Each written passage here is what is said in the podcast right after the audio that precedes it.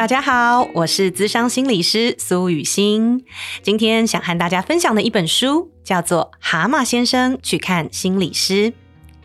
这本书是由英国心理学家罗伯·迪保德一九九七年出版的作品，取材自知名童话《柳林中的风声》。书中主角蛤蟆先生因为忧郁症而离群所居。在好朋友河鼠、鼹鼠和老獾的怂恿之下，决定去找治疗师苍鹭谈谈。故事就从这十次的对话历程展开。接下来和大家分享书中我觉得特别有趣的一段，描述蛤蟆先生与治疗师苍鹭第一次见面的情景。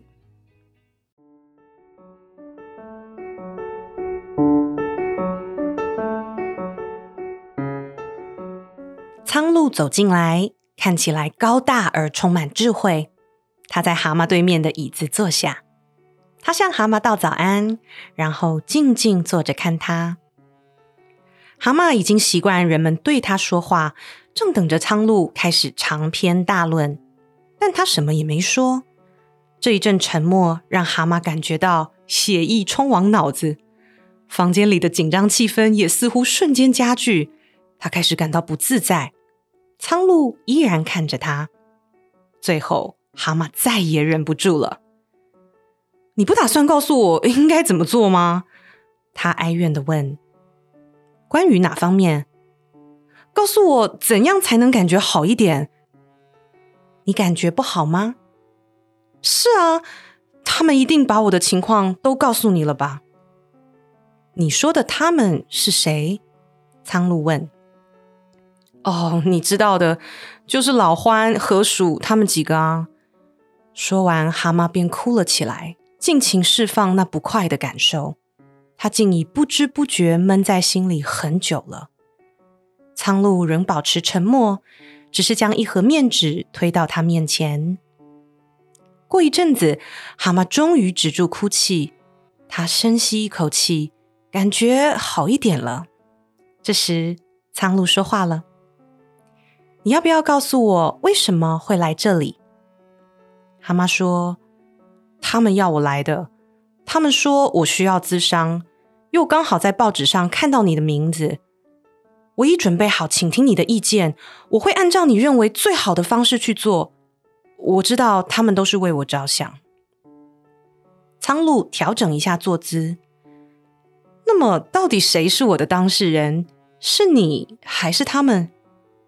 蛤蟆听不太懂。苍鹭说：“你的朋友要你接受咨商，好减轻对你的担忧。你想要接受帮助，似乎也是为了讨好他们。所以我在想，我的当事人其实应该是你的朋友。”蛤蟆完全被搞糊涂了，困惑全写在脸上。苍鹭说：“也许我们应该厘清状况。我们的面谈将由谁来付费？”我早猜到了，蛤蟆心想，他就像所有人一样，只是担忧没人付钱。这你不用担心，蛤蟆感觉有点像原来的他了。老欢说，钱的事他负责处理，你会拿到钱的，放一百二十个心。谢谢，但这样恐怕完全行不通。我建议这次面谈之后就结束咨商，就当做学一次经验。咨商师说。这是这么多天来蛤蟆第一次感到愤怒，他提高了嗓门说：“先生，你不能这么做。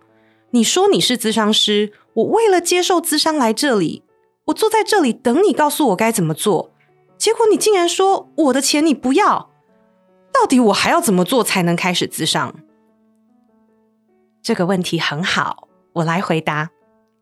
心理咨商向来是一个自发的过程。咨商师和当事人都必须出于自愿，也就是说，只有当你是为了自己，而不是为了取悦朋友们才想咨商的时候，我们才能真正合作。我们既同意合作之后，就得订定契约。咨商结束后，我会将发票寄给你。你瞧，这不是钱的问题，为咨商负责的只能是你，而不能是其他任何人。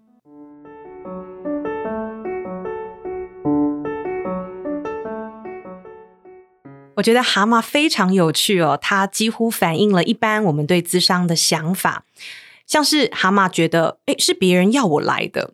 我这边有很多的个案啊，也觉得，哎，我觉得来咨商的应该是我太太啊，我老公啊，或者是我爸妈啊。通常他们不会觉得问题是自己哦。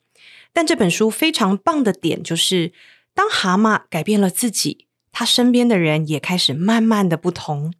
这就是我们人类有点神奇的地方，我们是互相影响的能量场。所以，当我们从自己的能量开始调整起，你就会惊喜的发现哦，诶，原本难搞的老板怎么突然可以沟通了？原本冷战的伴侣怎么突然开始软化了？原本权威的爸妈怎么突然开始变温和了？其实这些都不是我们去改变别人，而是从我们自己做起。这是我自己和我的个案们的亲身体验哦，分享给大家。苍鹭说到合作这件事情哦，我觉得，因为通常个案来到咨商室的时候，一开始会觉得心理师就是一个权威者，他应该要把答案告诉我哈，他要来帮我解决我的问题。可是回过头来，我们看看个案这种内心状况，想必觉得自己是弱小的。好，我们一开始就会把心理师看得高高在上，好像他什么都懂。但是啊，这本书也告诉我们。我们人只有在平等成人的状态，才能得到最大的学习与斩获。因此呢，我会不断的把权威还给个案。就像苍鹭，他会经常的问蛤蟆问题：“那你的感觉呢？那你是怎么想的呢？”而不是直接回答蛤蟆的问题。哦，所以这个回问的状态，都是让个案找回你自身的主体性，因为你才是自己的专家。你才是最重要的。在这个段落中呢，我们经常看到苍鹭在咨商的一开始跟过程中会使用沉默这个技巧哦。这让我想到前几天我才有一个个案，他和我静静对坐着十几分钟，然后他一边流泪，我就安静然后专注的看着他。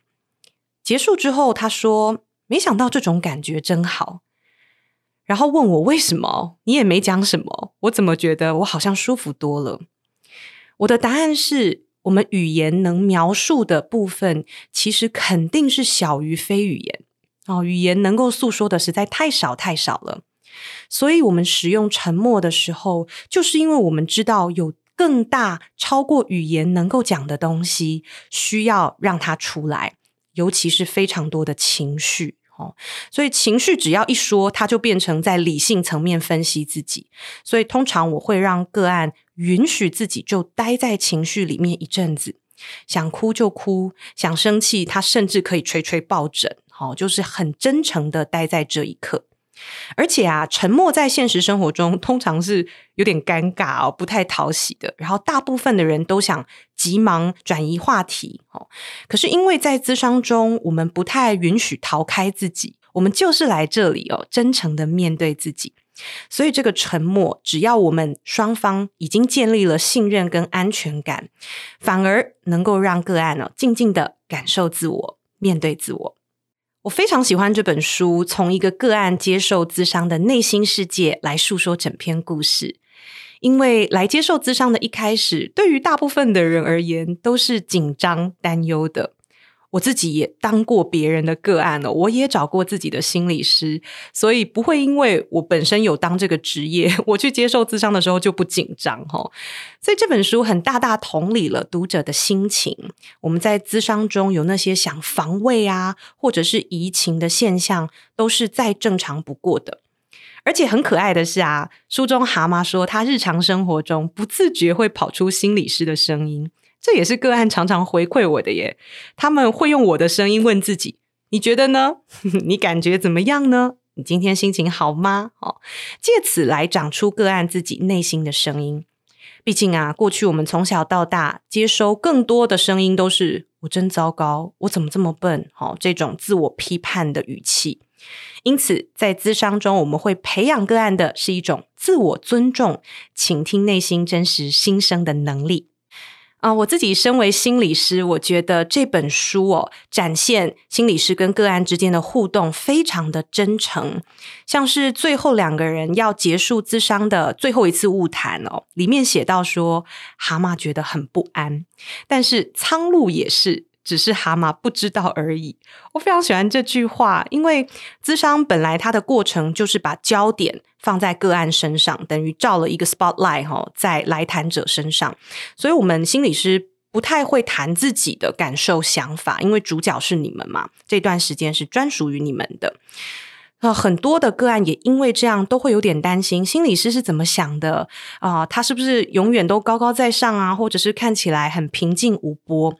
但是这段话呢，其实就让个案看见，心理师也是个活生生的、充满情感的人。哦，那我们也就是运用这个真实的自己和个案在咨商室中相遇，疗愈也是在这个状态下才能发生的。这本书呢，我想推荐给想来咨商但还有点驻足不前的你，可以从这本书一窥来咨商可能发生的事。但我也想向读者们预告，你的咨商历程绝对不会和他人一模一样，你的独特旅程只有你亲自来了解才能体验哦。最后，诚挚的与大家分享这本好书《蛤蟆先生去看心理师》，希望这本书你们也会喜欢。